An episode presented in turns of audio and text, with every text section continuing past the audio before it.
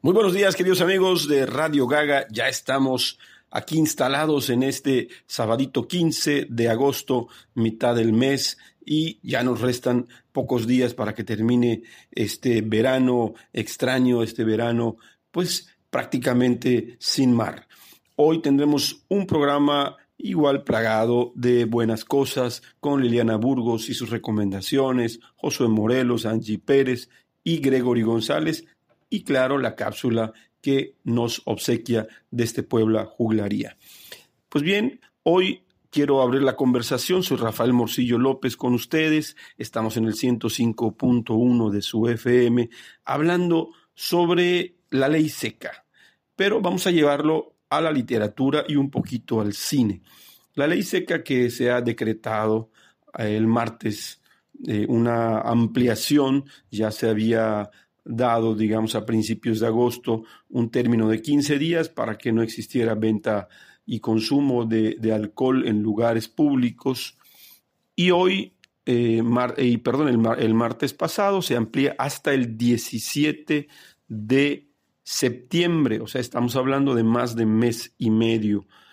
Eh, algo inédito en, en nuestro estado en los últimos años, ¿no? Eh, hay un libro eh, que se llama Last Call, The Rise and Fall of Provision, última ronda, auge y caída de la ley seca. Este libro nos habla sobre lo que sucedió en Estados Unidos eh, cuando la tarde del 16 de enero de 1920, horas antes de que entrara en vigor la ley seca, y mientras nos relata el autor de este libro, George Will, Roosevelt vivía champán en Washington junto con algunos compañeros de promoción, eh, compañeros de Harvard de 1904. El pastor evangélico Bill Sunday sermoneaba en Norfolk, Virginia, a 10.000 feligreses.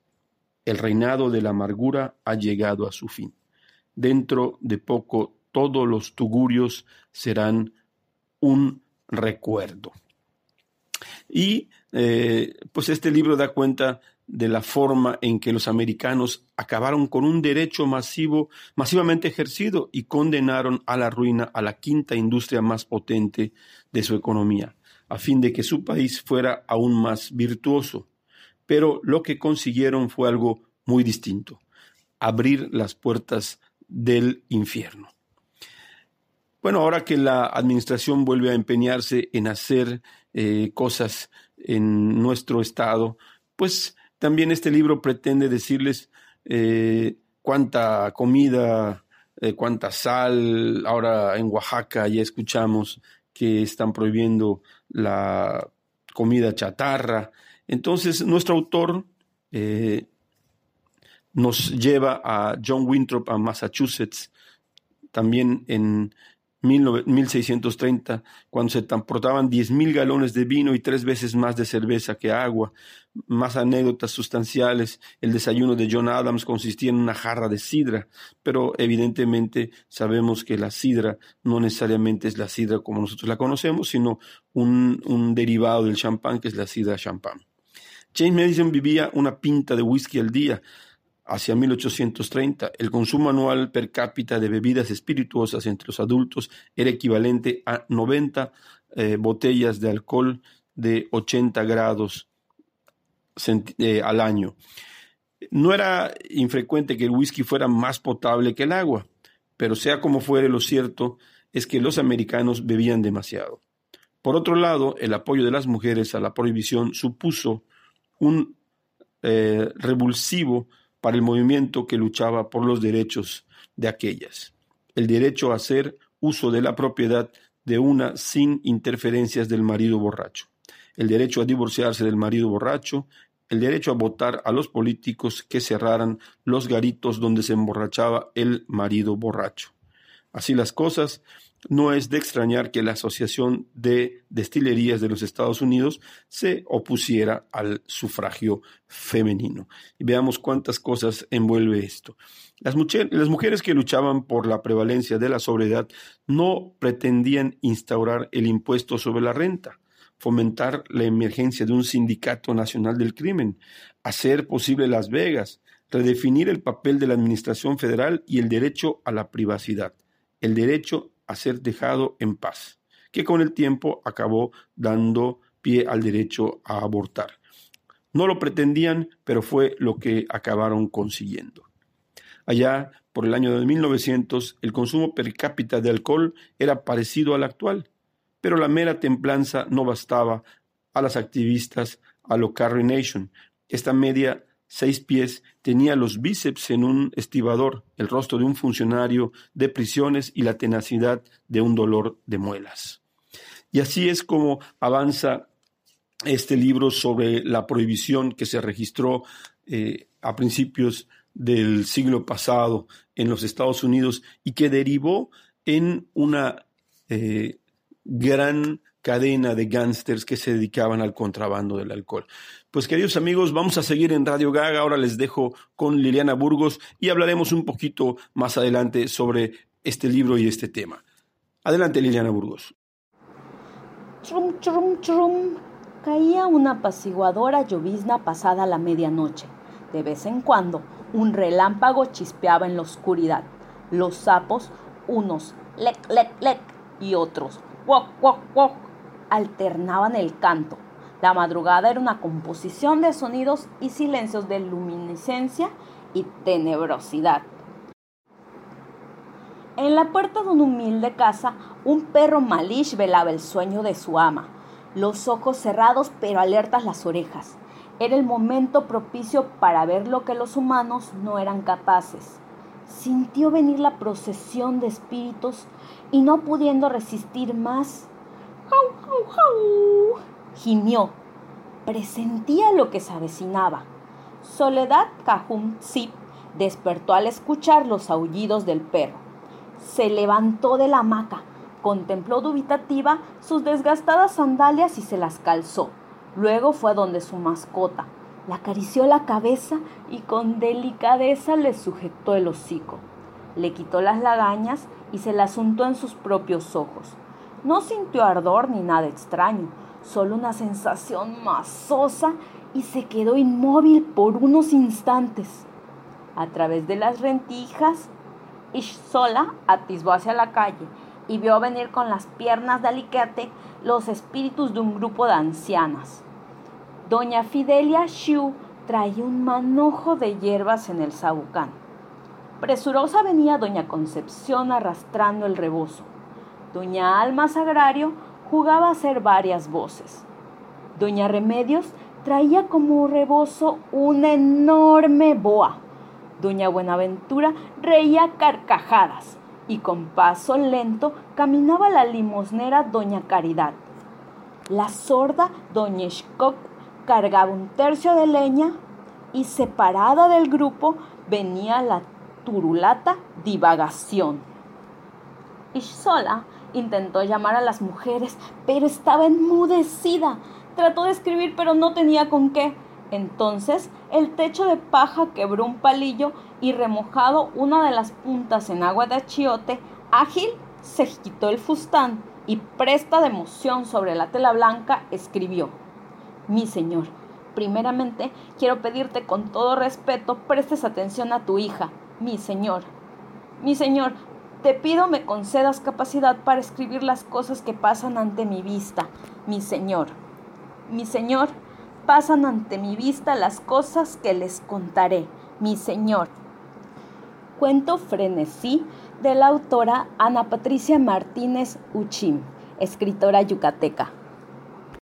Bienvenidos a las recomendaciones de esta semana de Radio Gaga. En noticias nacionales, la Secretaría de Cultura y el INALI anunciaron la Feria de las Lenguas Indígenas Nacionales 2020, que debido a la pandemia que estamos viviendo, se va a realizar este año de manera digital y tendrán como tema central el cómic, la historieta y la novela gráfica en lenguas indígenas. Ustedes van a poder consultar pues, toda esta programación y disfrutarla a partir pues del pasado 9 de agosto de manera virtual.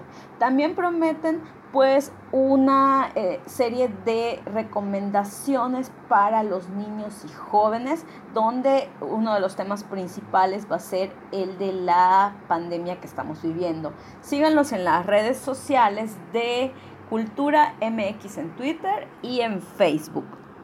En noticias locales, les recordamos que la Secretaría de Cultura del Estado de Yucatán está llevando a cabo una serie de talleres de profesionalización y formación en artes escénicas. El próximo viernes 21 va a llevar a cabo generación de contenidos para las artes escénicas a cargo de Adi Góngora y el jueves 27 de agosto va a llevar a cabo el taller de edición de video a cargo de Víctor Rejón. Para más información de estos talleres vía Zoom, por supuesto, les recomendamos escribir a artes.escénicas.yucatán.gov.mx. Finalmente, les recordamos que la temporada Olimpo Online sigue vigente. Consulten las próximas funciones en tusboletos.mx. Mañana domingo van a tener la función de títeres.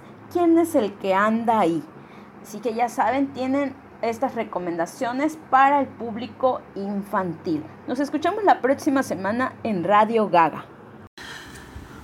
Muy buenos días, continuamos en su programa Radio Gaga abriendo la conversación por Grupo Fórmula. Mi nombre es Josué Morelos Echeverría y como cada sábado estoy con ustedes, agradezco su asistencia, su atención. Hoy de nueva cuenta estoy con Julio Morelos. Hola Julio, muy buenos días. ¿Qué tal Josué? Buenos días. Hoy Julio vamos a hablar, vamos a hacer la reflexión, abrir la conversación sobre por qué eh, elegimos algunas obras, privilegiamos algunas obras, obras para recomendarlas en este programa hemos hablado de diferentes autores y pues primero queremos hacer esta reflexión pues para, pues para platicar de que todos los libros son valiosos. Como Rafael Morcillo una vez contó que Fernando Sabater, este gran escritor español y filósofo español, dijo en una reunión que no hay libro que no tenga algo bueno. En ese sentido, pues todos los libros son buenos, sin embargo, como también diría el escritor este, eh, Said, este, Gabriel Said, pues no nos va a dar la vida, hay demasiados libros y pues tenemos que escoger unos sobre otros desgraciadamente. En este sentido, nosotros por ejemplo, eh, los libros que recomendamos son libros que nos dejan algo, que nos dejan un sentir, que creemos que nos proponen, como dirían, más preguntas que respuestas y nos hacen no solo vivir esta experiencia de lo que cuentan, sino también nos hacen eh, no, usan el lenguaje de una manera muy interesante, a veces muy novedosa. Julio, ¿tú qué opinas al respecto? Sí, podríamos empezar eh, a mencionar sobre lo que es la literatura, ¿no? Sin profundizar tanto en lo que es el concepto, pero a grandes rasgos, que el término literatura se usa a veces para referirse a lo que son textos ya sean textos literarios, por ejemplo, ya sean escritos, impresos o este, en digital, ¿no? Pero digamos que el, el significado o la que más común podríamos entender sobre lo que es la literatura es el relacionado con lo que es el arte, ¿no? lo que es usar ciertos elementos narrativos para crear una pieza o una obra que impacte, ¿no? Que cree o que que cree este, ideas que den pie a, la reflexión. Sí, que exprese ideas y sentimientos. La RAE nos dice que la literatura es el arte de la expresión verbal, aunque más adelante o unas excepciones después nos dicen que puede ser el conjunto de obras que versan sobre un tema en específico.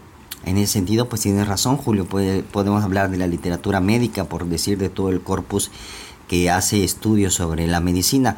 Pero cuando hablamos de literatura yo creo que ya hay una convención y hay una idea clara de que es esta expresión que eh, maneja un, tipo de lenguaje, el lenguaje literario, que tiene eh, figuras retóricas, que tiene juego de narradores y que nos cuenta ficciones de posibilidades de la realidad pero que en estas mismas posibilidades está la verosimilitud y por eso creemos o en, este, o en el momento en que estamos leyendo estamos creyendo en la historia. Yo creo que nadie, o yo creo que los buenos libros eh, no, no, lo lees y dices, ay, esto, esto, qué falso, ¿no? Esto, claro que no, o sea, sino que te metes en la idea y a pesar que sea libros de Harry Potter, tú estás viviendo, estás imaginando este mundo de magia, de seres fantásticos, pero como si realmente estuviera pasando.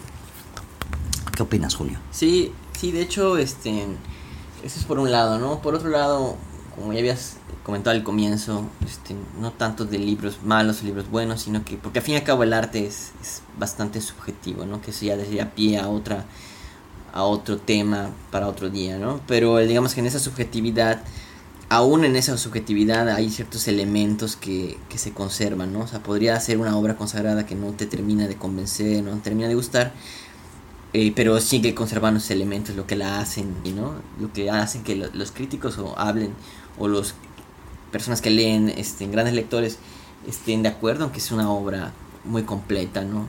Una obra maestra, digamos. Bueno, sí, sí. Bueno, Jorge Fernández, Julio, fíjate que esta reflexión no es determinante, pero Jorge Fernández en una charla que dio alguna vez, eh, que nosotros lo trajimos en una preparatoria, la preparatoria creo que 3, eh, de la UADI, él a los chicos les dijo que el lenguaje y la literatura, eh, en el uso de mayor cantidad de palabras, en el caso, por ejemplo, de obras de Shakespeare, se había hecho el estudio que son más de 2.000 palabras diferentes, abre toda una posibilidad de poder expresar, pero también de poder jugar con, con, lo que se cuenta. Y Jorge Fernández le decía a los chicos esta analogía que me pareció muy interesante, además de muy divertida, Jorge Fernández tan irreverente como él, él es, les decía a los chicos que conformarse con 100 caracteres para comunicarse por WhatsApp eh, o estas, eh, las redes sociales, pues está bien en el sentido de que la inmediatez, pero que conformarse con eso era conformarse con un faje y que expresarse con un mayor número de palabras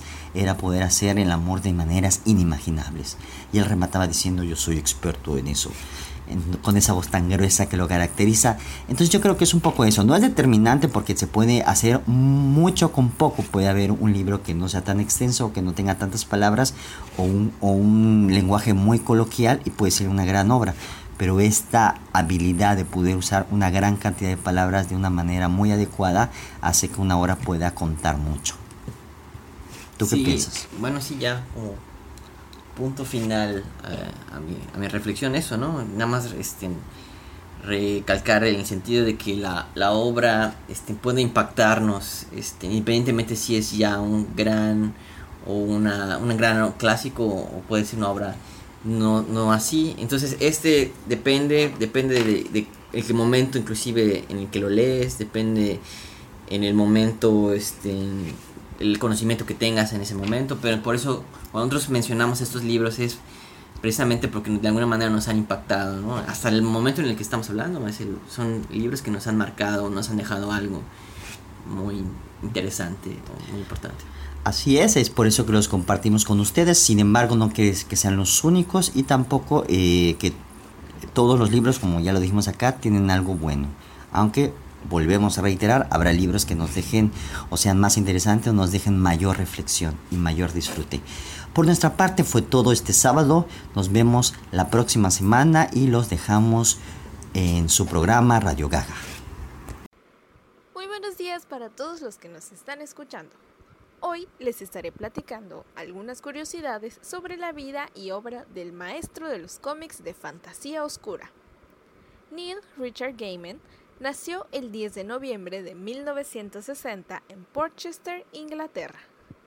Él jamás negó cuáles fueron las principales inspiraciones de sus trabajos y por eso sabemos que desde niño y adolescente leía las Crónicas de Narnia de C.S. Lewis, El Señor de los Anillos de J.R.R. Tolkien, Alicia en el País de las Maravillas de Lewis Carroll y clásicos de otros escritores de fantasía y terror como Edgar Allan Poe, Michael Moorcock, Harlan Ellison, Lord Dunsany y C.K. Chesterton. Gaiman comenzó a estudiar periodismo y usaba los momentos de recreación que tenía para trabajar en sus historietas de fantasía. En una ocasión se encontró con un issue de Swamp Thing escrito por Alan Moore que le fascinó al punto de atraparlo para siempre en el mundo de los cómics. Pronto, Gaiman entablaría una amistad con Moore y empezaría a escribir pensando sus historias para el medio comiquero. Entre los trabajos iniciales de Gaiman figuran sus primeras novelas gráficas, Violent Cases, Signal to Noise y Mr. Punch. Más adelante haría su paso por el título Mr. Miracle poco después de la salida de Moore. Sin embargo, gran parte de esta etapa no llegó a los estantes ya que fue cancelada por los editores. Fue entonces que Gaiman se hizo con las riendas de Black Orchid, un oscuro personaje de DC Comics, llevando a cabo una increíble reinvención del mismo. El éxito de Black Orchid le dio a Gaiman la oportunidad de reinventar otro personaje de DC. Y así como llegamos a lo que posiblemente es la más reconocida de sus obras, Sandman. Neil tomó este personaje, que originalmente era un superhéroe más, y lo transformó en el afamado Lord of Dreams.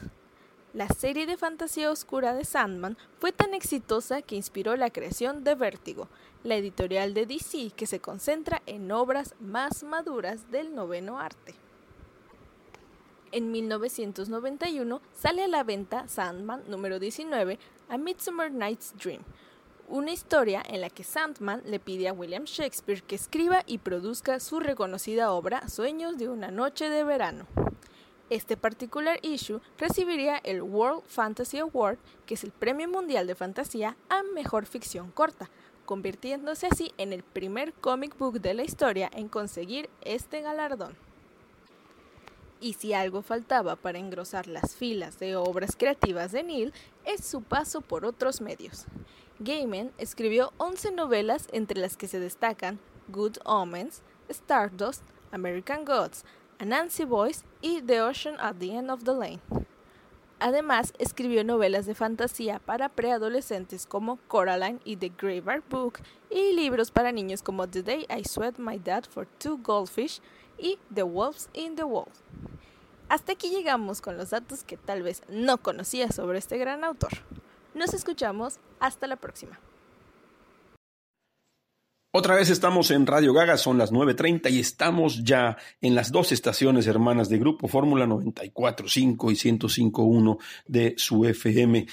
Para los que nos acaban de sintonizar en eh, el 94.5 estábamos hablando acerca de este libro sobre la última ronda o lo que diríamos aquí la última tanda que habla sobre la prohibición en los años 20 y 30 del de, alcohol en los Estados Unidos, esta famosa ley seca que tanta controversia causó, tantos héroes y antihéroes, tantas películas y algunos libros pues que nos hablan acerca de este fenómeno. Tratábamos de explicar un poco acerca de lo poderoso que fue este movimiento de la ley seca que eh, sin quererlo llevó y desató otros movimientos. Existía una agrupación, una sofisticada eh, agrupación que se hacía llamar la Liga contra las Tabernas, que en su momento de máximo esplendor llegó a gastar, nos dice este libro, anualmente el equivalente a 50 millones de dólares de los de hoy. Según Okrent, ha sido el grupo de presión más poderoso en la historia de los Estados Unidos. ¿Cómo no sería su fuerza que llegó a impedir el rediseño de los distritos electorales tras la publicación del censo en 1920? El primero en arrojar una mayoría de población urbana, precisamente la más proclive a empinar el codo. Antes de la decimoctava enmienda y legalizar el consumo del alcohol, la decimosexta hubo de legalizar el impuesto sobre la renta. Para 1910, las tasas a las bebidas alcohólicas en Estados Unidos representaban el 30% de los ingresos federales. Las leyes de compensación por accidentes de trabajo hacían que los patronos estuvieran vivamente interesados en que su mano de obra fuera abstemia. Okren escribe que Asa Candler, fundador de Coca-Cola, vio en la prohibición el remedio ideal. Por otro lado, el sentimiento antigermano presente en el país a raíz del estallido de la Primera Guerra Mundial alimentó el deseo de castigar a los cerveceros con nombres como Bush, Pabst, Blatz y Shields. En cuanto al progresismo del presidente Woodrow Wilson durante la contienda se convirtió en la excusa perfecta para lo que Ocren denominaba la súbita intromisión del gobierno federal en incontables aspectos de la vida cotidiana. Y entonces llegó la ley seca. Durante sus primeros años apenas consiguió el consumo, reducir, perdón, el consumo de alcohol en un 30%. Enseguida los contrabandistas consiguieron hacerse con lanchas más rápidas que las barcazas de los guardacostas y en cuanto a los tribunales, pues recibieron tal cantidad de denuncias por quebrantamiento de la ley seca que el plea bargaining empezó a usarse a discreción a fin de acelerar el imposible fortalecimiento de la norma. ¿Cómo no serían las cosas que Detroit pasó a ser conocida como la ciudad del alambique? Los agentes encargados de que se cumpliera la ley seca estaban encantados con su trabajo, no solo por el salario de unos 1.800 dólares, sino por los sobornos que podían sacar. Fiorerio La Guardia se choteaba abiertamente del gobierno. Para privilegiar a los primeros 150 mil agentes, habrá de contratar otros 150 mil. Las exenciones de que se beneficiaban el vino de misa y el alcohol de uso clínico se convirtieron en agujeros enormes y muy lucrativos. Tras 13 años de andadura, la prohibición reducida por aquel entonces a una alianza entre criminales y cristianos evangélicos fue barrida por una marea de alcohol y por los esfuerzos de millonarios como Pierre Dupont, que esperaban que la vuelta del impuesto a la bebida alcohólica viniera acompañada de una reducción del impuesto sobre la renta. Eso fue precisamente lo que ocurrió. Por lo que hace a los ex contrabandistas, encontraron nuevas oportunidades de negocios al sur del desierto de Nevada, Las Vegas, ya saben. Ah, y durante la Segunda Guerra Mundial, los empleados de las destilerías fueron declarados exentos de servicio militar. Se les consideraba esenciales para el esfuerzo bélico. De la lectura del libro de Ocren podemos extraer numerosas lecciones, entre las que en este punto final podemos citar dos. Uno, cuando se enfrenta la ley y el deseo, apueste por el deseo. Dos, los americanos demostraron ser magníficamente ingobernables por gobernantes entrometidos. A ver si somos capaces de tomar una buena nota de esto. Muy bien amigos, más adelante hablaremos también sobre algunos antihéroes y películas de este tipo de prohibiciones como la ley seca que ocurrió en los Estados Unidos, que lejos estamos eh, de esos 13 años, por supuesto, pero sí estamos viviendo algo completamente inédito, inédito en nuestro estado en este siglo, eh, 42, 47 eh, días de ley seca. Muy bien, ahora les dejo con Gregory González en su cápsula de cine. Muy buenos días, mi nombre es Gregory González. Como cada semana tenemos una cita aquí en Radio Gaga con información y recomendaciones del mundo del cine. Y efectivamente tenemos mucha información. En cápsulas pasadas se había estado hablando acerca de la reapertura de eh, los nuevos cines con la nueva eh, normalidad.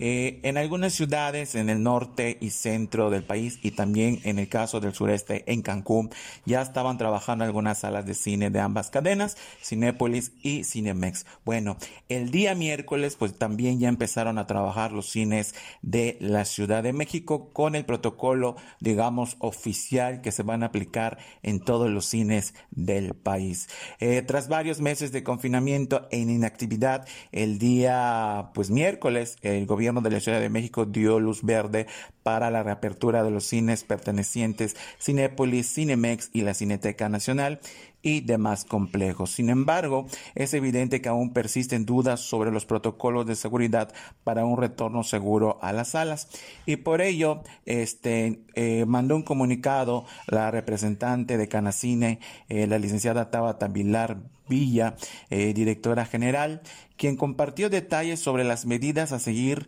a este regreso para disfrutar del cine en pantalla grande.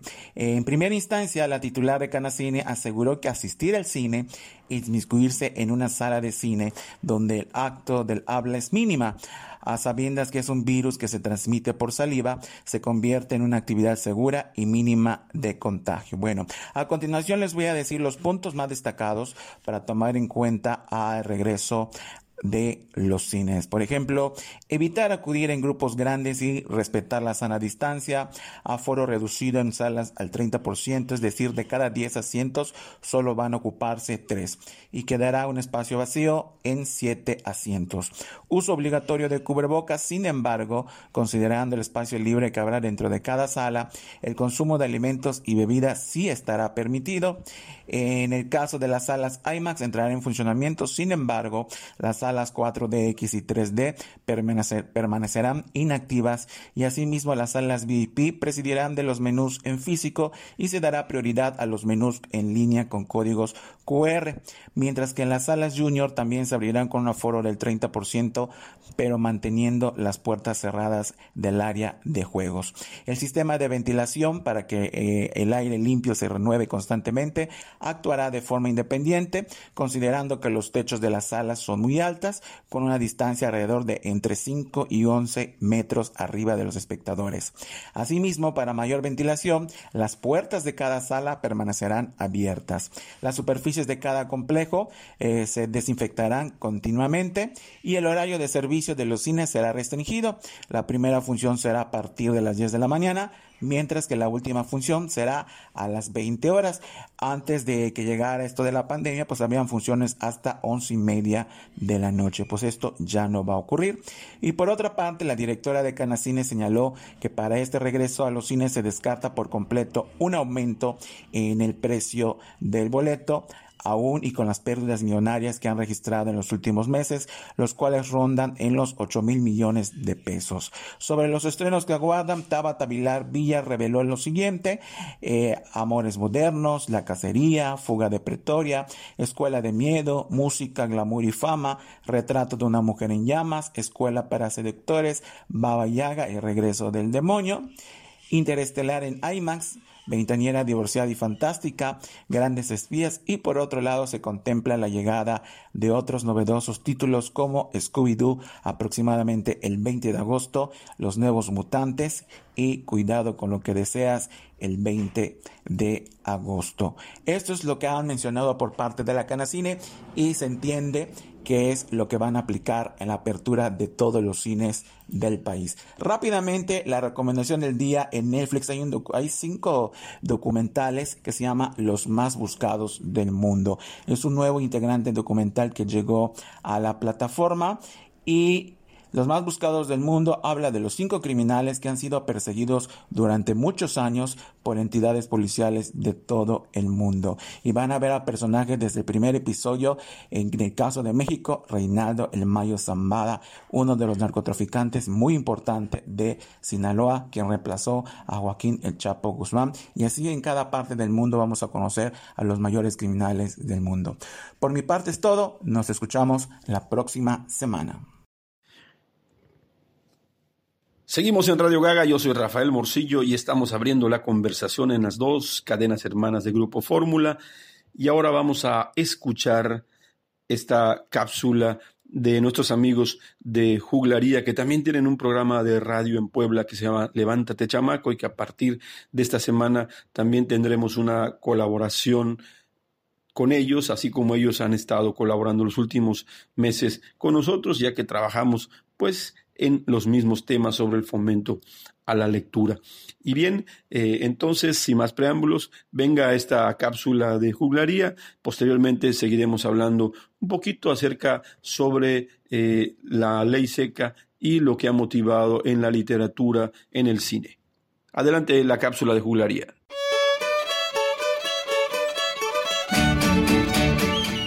La libertad.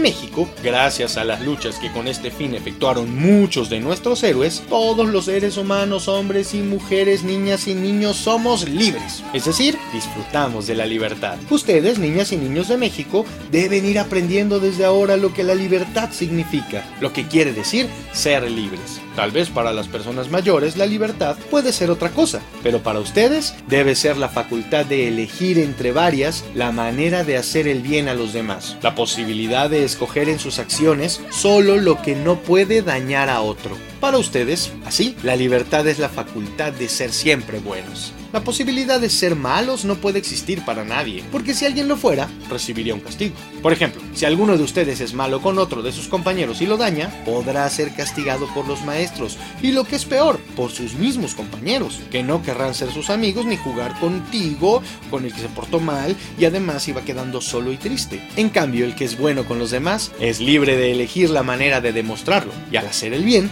recibirá siempre algún premio, que podrá ser el cariño de sus maestros y de sus padres, y sus compañeros lo buscarán para jugar con él, y él estará siempre acompañado y contento. Bueno, él o ella, ¿no? Así pues, podemos decir que nadie de ustedes tiene la libertad de ser malo, porque primero, nadie quiere serlo. Y después, bueno, ya saben, hay castigos. Y aunque puedas burlar el castigo como muchos malos, algo dentro de ti se va a romper y quebrar para siempre.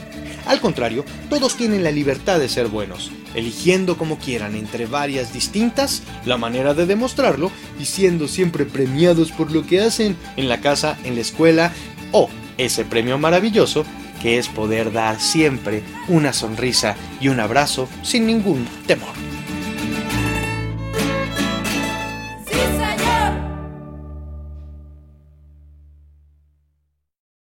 Muchas gracias a Julgaría por esta aportación a Radio Gaga que siempre nos llena de alegría. Pues bien, veníamos hablando acerca de este tema de la ley seca y cómo eh, en Estados Unidos en los años 20, que por cierto está conmemorando ahora un siglo y se han hecho también eh, festivales de cine a este respecto, como la ley seca y el AMPA inspiraron al cine. Hace un siglo Estados Unidos quiso acabar con el alcoholismo por la brava. La prohibición propició una espiral de corrupción y violencia que ofreció eh, argumentos para soberbias películas. Hay tres momentos en la historia de los Estados Unidos en los que hasta sus más animosos admiradores reconocen que deberían darle un borrón. El país de las libertades individuales y de los sueños cumplidos ha tenido encrucijadas históricas en las que no estuvo a la altura de lo que exigía la historia. Esos tres ejemplos de fracaso colectivo son, sin orden alguno, la esclavitud, la caza de brujas y la ley seca. En ellas, respectivamente, se lapidaron derechos fundamentales del ser humano. Se persiguió a las víctimas por tener unas determinadas creencias y se patinó a fondo en la solución del alcoholismo que anidaba en una sociedad, la de los principios del siglo XX, que tenía demasiadas cosas larvadas que olvidar con un buen vaso de alta graduación en las manos. Cuando los congresistas se planteaban en 1919 la aprobación de la 18 enmienda de la Constitución, el desenfreno es ya de tal calibre que la Administración se ve en la obligación de frenarlo. Existe lo que entonces se definió como la degradación del sábado por la noche. Ya les hablábamos sobre esta, este movimiento de la Liga anti-bares o anti-tabernas que pues quería imponer su sentido de orden. Ese puritanismo se anotó la batalla parcial de la entrada en vigor en 1920 de la ley Volstead, que no castigó el consumo, sino la fabricación, transporte, venta, intercambio, importación o exportación de cualquier licor, embriagador. El país entero se disponía a pasarse a la trastienda de la clandestinidad para seguir produciendo el brebaje, a meter en sótanos las tabernas y hacer las fiestas de los Happy Twenties en el doble fondo de las funerarias y almacenes. Las consecuencias pues están en el cine de la época, que convirtió en mitos a los matones y jefes mafiosos que hicieron eh, fuertes eh, en ese destribus que generó la prohibición, como Capone, Buxy Siegel, Lex Diamond, Dillinger, Lucky Luciano, Maki Gunkile, etc. Los americanos querían parecerse a ellos, matar como lo hacían ellos, beber como ellos y sus mujeres. La corrupción anidó rápidamente en los estamentos político, judicial y policial hasta que se derogó el acta en diciembre de 1933. Para entonces ya había suficiente mítica realista, bastantes íconos elevados, altares, como los con los que Hollywood se ha alimentado y ha saciado generosamente su sed gracias a la ley seca. En El Padrino 2, Francis Ford Coppola lo refleja en los años de Robert De Niro como Vito Corleone, que transcurren paralelos al liderazgo de Al Pacino como su hijo Michael. Hasta su estreno pasaron cuatro décadas desde que irrumpió la ley de Lampa de Joseph von Sternberg, que se puede considerar como la película iniciática en el género de gángsters en 1927 con la visión romántica del director vienés sobre la historia de dos amigos que aman a la misma mujer, escrita por el prestigioso Ben Hedge. Pues bien, amigos, eh, esto ha sido un poco lo que yo quiero relatarles el día de hoy acerca de esta ley seca que, como ya les di cuenta, se promulgó eh, por segunda vez en nuestro estado a principios del mes de agosto y que, perdón, a mediados de julio.